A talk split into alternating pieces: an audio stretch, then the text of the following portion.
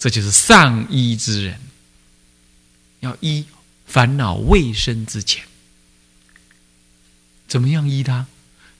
就在这些贪爱满足当中，看到你的无名，你面对无常的无力，你的渴望，你在佛法上面的无知，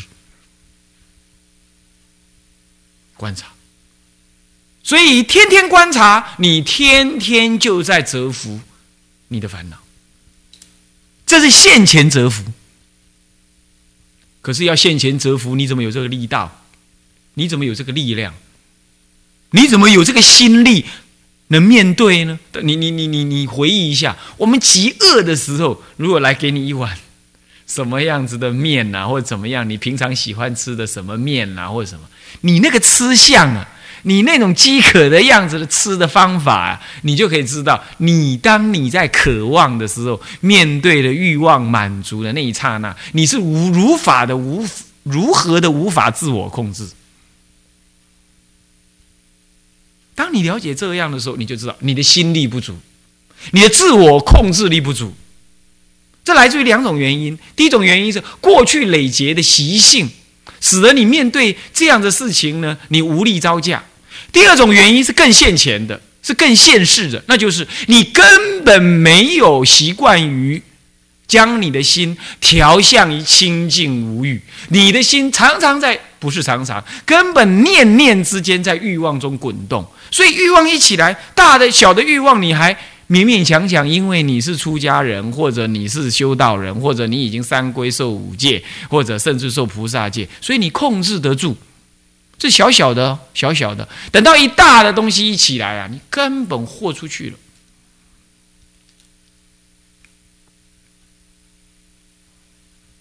根本就豁出去了。这就是因为我们平常没有反熏。啊，那这个事情啊，那可不是说说，那得去练的，练筋骨皮的，你将来才撑得住这些无常大力士的撞击，心灵的筋骨皮，那就是界定会。所以你就就平常就得要操练你的体能，心灵上的体能，能够面对无常的挑战。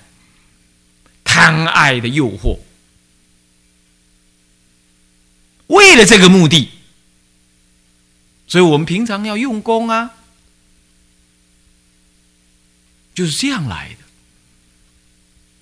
所以上医医于胃病有两件事情，一个就时时观察自己仍在欲望贪爱之中，面对无常仍然无有招架之力，了知呢，你对于快乐。对于贪爱的境界呢，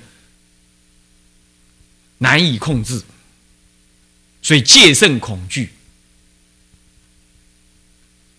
好要的学法学佛。其次呢，就是实际上的，不能只是知知还没有用，不能只是知知了之后还得要去真正的练习，就是修戒、修定、修慧。可是修戒定慧。是要长期的熏染的，就像你这为什么今天变成一个凡夫？你长期熏染嘛，念之在之嘛，所以你变成是一个凡夫。凡夫本来不快乐的，可是你还乐得做凡夫啊，所以才投胎到投胎到今天呢。极乐世界的法门，你我看你上辈子就听过了，不然你这辈子念不下去。可是这辈子怎么还来？还在那里念阿弥陀佛，念了半天没去。那大部分的情况就是念是一回事啊，贪爱的势力更强，贪爱的势力更强，使得你呢面对生死大关头的时候呢，贪爱做主，所以我们又来投胎，又来投。那你如果知道这样，所以不必远求。也不必卜卦算命，你看看你的想法，你看看你的身体，你看看今生所造，以及面对境界的时候，你的那个贪爱放不下的贪爱，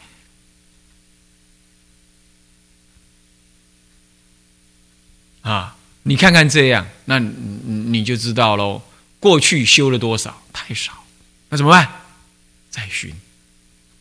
凡夫是熏出来的，那圣人也是熏出来的，那叫天天熏。可是讲到天天熏，那天天要熏什么？再来，你也熏，你一个人熏有力量吗？天天要怎么熏？熏戒定慧。可是戒定慧广大无涯，你要从哪里下手？再来，你一个人怎么熏？你熏这样，他熏那样，那共助的力量没办法展现。好，渐渐的，从佛法传入中国的时候呢，大家有志一同来修行，然后刚开始是一对一的师徒关系，慢慢的呢，哎，师傅有好多徒弟，那么师傅依着不同徒弟的境界、根气、师语、师傅能教的方法，呃，给他们。那么一一观察他们的修行情况，在刚开始的时候啊，社会环境稳定，那么呢，能够呃呃众生的福报因缘跟这个对于宗教的信仰，尤其对佛法的信仰呢，嗯，能够现前支持，因此呢，呃，这些徒弟们也就自己能够怎么样啊，能够过日子啦，能够接受。适当的供养，然后专心的用功了。可是慢慢的呢，佛法渐渐的弘扬，想修行人渐渐多，想出家人渐渐多，而他们希望呢，哎，能够跟依止善知识来修行。而这位善知识呢，常常这一位那里一位这里一位的领了一群人。这个时候人越来越多，哦，资质开始就有有参差。那么开始参差的时候呢？哎，刚开始还能够控制，哦，各自还能够修行，慢慢的呢，就会越来越有人呢。虽然发好心修行啊，可是真正修了行啊，退剃了度出了家了，哎呀，这赖佛吃饭的情况也慢慢的就出现了。祖师讲的 赖佛吃饭，这也不一定说这么难听，但是就意思就是说，哎，现了出家相也好，或者呃住在寺庙也好，可是呢，没有很精进用功。他没有很精进用功，他也在用功，然而习气重于其他。这个时候呢，道场的领导人这么一看，哎呦，哎，说他是修行人嘛，也是愿意舍俗出家；那说他用功嘛，习气一堆没改；那么说他在努力嘛，这个思维想法通通是用的世俗的概念。哎，再讲想修行嘛，他有。可是用功嘛又不行，那么呢要真上嘛他又摸不着头路，这个时候当然为师的人，祖师大德就要善巧方便，因此渐渐的就开始产生了一种想法，那就是大家一起来共修，修得好的拉那个修不好的，修不好了修起来了也熏起这个道场的道风，那整个道风能够建立呢，呃。逢生麻中不服自直。所谓近朱者赤，是近墨者黑。哎，这样就形成了一师多徒，乃至于呢，呃，道场丛林共住的这种大众熏修西圣境的价值，那就升起了。所以，一方面为了防止有好心可是修不上来的人呢，呃，在佛门里因此这样蹉跎。一方面也要什么借由善修行的呃的的老参呃或者是有根性的人来带领这个道场的风气，慢慢的这共修的观念也就在中国佛教里头渐渐就现前了。你可以看原始佛教里头，佛陀带着弟子们出去外面托钵，托钵回来，个人树下水边就坐了，他们各自就去做去了。佛陀讲经说法就是讲经说法，佛陀并没有打禅期，也没有打佛期。佛陀并没有这样做，因为那个时候的根气就是这么利。起颠倒念的有佛陀呵斥一下，他具足大惭愧，用功连续七天，眼睛都搞瞎了，是不是啊？哪一位啊？啊，哪一位啊？阿那律尊者，对不对啊？后来因此因祸得福，修了天眼通，是不是这样子啊？你看他说他一下下，他上课打瞌睡，说他一下下，就他他就他就能够精进用功七日夜，这样用功。现在人你是打瞌睡，打瞌睡你还得拿棉被给他盖，还不能说他嘞，啊，就这样子，根气不同嘛，对不对？所以那时候根气这样，所以佛陀不需要非得要来一起来什么，呃，大大众用功，也因为这样子，所以佛陀那个时代啊，建寺庙的事情显得很单纯简单，就是一个小小 goody。集合起来，佛陀就去看一看他们在小的疗房里这样啊，有没有用功啊？那都是过托钵的日子，也没有厨房，也没大寮啊。那么呢，也啊也不需要共修，所以不需要弄大殿。你看一个庙没有大殿，没有大寮，没有厨房，没也就相对没有斋堂。你看这个庙就剩下疗房而已，那多好多好处理呀，是不是这样子啊？现在不同了，为什么？因为共住。个人修修不上来了，容易颠倒啊！现在别讲供个人修了，这自己住在家里修啊，出了家住家里啊，自己呃窝在呃窝在公寓里啊，那一个人两个人啊，今天要泡面啦，明天要要煎呃煎什么东西吃啦，什么的水完全完全自在，是孤游自在，那哈哈还修什么？那就不能修了，所以共修已经是根气弱之后，祖师认为一个最好的方法。所以经上讲说啊，不，古代祖师讲说，宁可在丛林睡觉，不在深山办道，就这个意思啊。宁可丛林睡觉，不可深山办道。为什么？你深山办什么道？戒律没有办法。是不是这样的？戒律，你稍微了解戒律人都知道，戒律哪有一个人能守的？是不是啊？更何况儒家也讲啊，君子慎独啊，一个君子都得要小心自己独住哦，独住的为什么？小人独居 为不善，哈哈，是不是啊？独居为不善，为什么不善？先刚开始是念头啊，啊，现在呢，居士都很护持。专门的护持那个住茅棚的师傅，那哪里是护持护茅棚的师傅？是认为那护茅棚师傅比较听话，啊，师傅要求什么他都会配合，很多都是这样。那这样子就把拿钱把他给养坏了。所以小人闲居为不善，怎么样闲居为不善？啊，供养丰富啊，啊，供养丰富，胆量就大起来了。嗯，爱钱的搞钱啊，爱民的搞民。乃至于财色等，就去搞啦。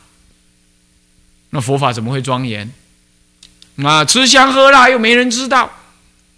哦，这样子不是自坏己灵吗？自己的一生善念不就坏了吗？很多都是这样，所以古德不希望你这样。古德也看清楚了这个这个这个这个这个这这众生的根性，这样你看两千多年前，孔儒家的人就知道这小人闲居会为不善了。那咱们就是小人，我们不能说我们是君子，我们就是颠倒贪爱。世俗儒家的人说小人是指那个作奸犯科，我们讲的小人是指的起种种贪念、虚伪。不修道，那就是小人了。不需要再去造恶，你的心中贪婪无度，这样就是小人了。我们的标准更高啊！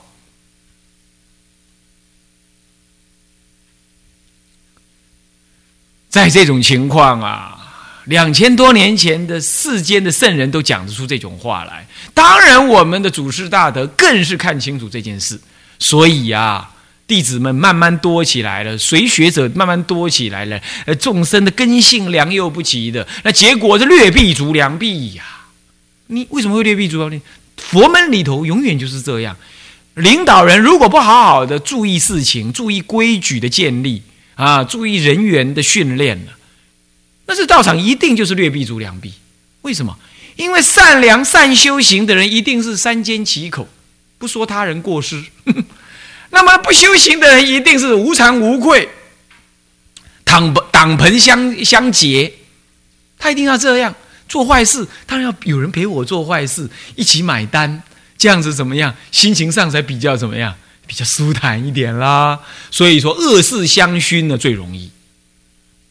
结果这个道场一定是什么无惭无愧的人会增长，有惭有愧要修行的人最后就要远离，那这道场就败坏。所以这道场只要规矩不建立，人情世故放任而去，那么呢，学坏容易，学好难呐。学坏就像深山里滚下来一样，只要你一脚一往前一跨，跨空就滚下来了。学好就像爬万仞山一样，常常是进三步退两步，要往上爬是苦恼的。所以说这为学如逆水行舟，修道那更是如逆水行舟。所以一个道场当中，如果你规矩不立，又有一群人根气稍差，你不能说他不好，只是根气稍差，修行用功的力道不强，这个时候就可能把道场的力量往下拉。这个时候，一个道场的领导人就会发现到这样不可以，那怎么办？赶快要反熏。要用一种集体的共修之力来反熏，他要强力的导引，也要让能修行的人来带领那个不能修的，或者彼此都不能修，可是建立了一个规矩，时间到了你就得去修，修大家都修一样，你就不会怎么样，意不见，呃，见不同，见不合，意不悦。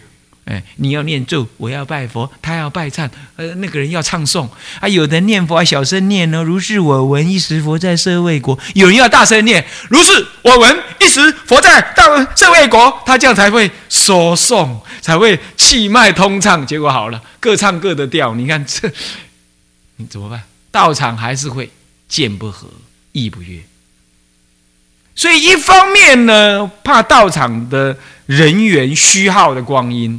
一方面呢，要建立道场向上的的那种风气；三方面呢，也要让众生的见解相合、道力相熏，然后呢，每天能够固定的能够共修、共起共同的见解，义和同解是就是义和同悦，见和同解是义和同悦。那见要怎么同解啊？修一样，观想一样，目标一样。实践的也一样，实践的时间也一样，地点也一样，大家观的也一样哦，见就会同同解了嘛。那见这一同解了之后，义当然就同悦啦，是不是？凡夫就是这样嘛。哎，那两个嘛，记也看法赶快，是不是啊？这种感觉就来了嘛。那这样这个道场就和合而增上。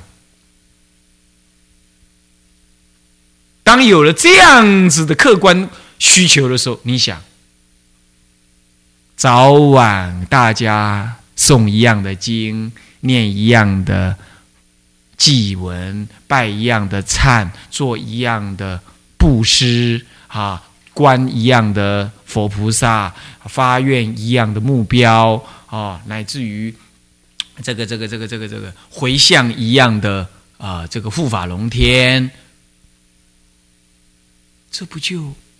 这不就是一种见合同解跟义合同悦的最实际的呼之欲出的修行方法了吗？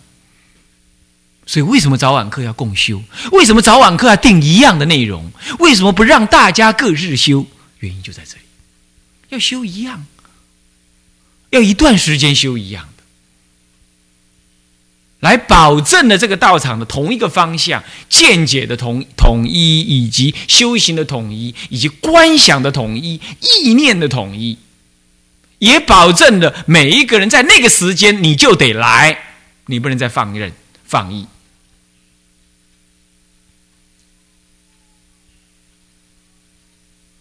是不是啊？他就要这样了。所以，当你们了解到。以我先以修行以折服现前烦恼为下手方便，说到了怎么样下手，讲到观内念心的无常贪爱，再讲到我们要治这念心于未萌之前，所以我们就要增长我们的力道，修养我们的德恨道恨。然而修养我们的道恨，我们得要怎么样？我们得要天天行之。然而我们又是一个凡夫，可能没办法天天行之。而古来大德也了解这样，所以要求我们共住、共修、共熏，才能够保证每人天天行之。熏这样的内涵，熏这样的内修的内容。而为什么要共修共建，呃，共修来共熏呢？是因为这样能够见和同解，是异和同悦。六合敬，我在生团共住理念里头一再的提到，六合敬以见跟义这两个最重要，最根本、最核心。见同解，义就同悦，尤其是见，特别特别的重要，没有比这个再重要。六合敬当中就是这个为最重要。为什么要讲？共住理念就是要建立共建，共建建立了，义就会同悦，义一同悦，生与义，生与利，呃，还有其他的，呃，利养戒律等等，通通能同守同剑同同行了，同住了。好了，在这种基础之下，我们要增上那种见的同见，同同见和同解。我们要增上那种意乐，就不只是用嘴巴说，还要实际去修，同时也能够增上我们的道力，以防范无常烦恼于未萌之前。这个时候，每日的共修朝暮的共修，也就呼之欲出了，它的意义、价值性也就在那里产生了。关于这种价值，当然古德还有很多的说法。我的戒和尚啊，呃，白胜长老，哎呀，而我师父啊，也常常讲啊，唱功师傅也常常说，早晚二课是最重要的。呃，我戒和尚，我得戒和尚还说，在丛林里啊，做早晚课就是你的饭钱啊，你凭什么？你凭什么呃有功德吃今天居士这顿饭呢？那就是你早上回向。护法龙天，呃，那下午晚上的时候又布施鬼神，呃，然后呢，呃，也回向了伽蓝尊者啊，然后呢，也代替众生求往生，你都做了这个事，所以你今天吃众生这顿饭呢，哎，心安理得，一分因一分果，啊，是这样。这是到了我所亲近的长老大德，我自己的师父，做诸位师父都是强调这样，啊，都是强调这样。那么大家就能了解到，哦，先不说这种所谓的什么饭钱这种比较通俗、浅显的道理，我们就以刚刚回顾一下我刚刚说的。为了折服我们的烦恼，为了增长、培育我们的力、修养的力、修行的力道，观察自心的心力，以及成就这个道场的道风，啊，增上呢每一个人的共建跟共行的力量，以及避免我们个人的这种懈怠，道场早晚的共修，修一样的内容。这是绝对的必要的，有他自利利他道场住持以及自我修行真上的功德价值啊。那么我们这一堂课关于这个招募二课共修的啊这个意义跟必要性，我们暂时说到这儿啊。那么下一堂我们继续呢，再说明啊以下的内容哈。向下文长赋予来日，好，我们回向。众生无边誓愿度，烦恼无尽誓愿断，法门无量誓愿学，佛道无上誓愿成，志归佛，当愿众生。体解大道。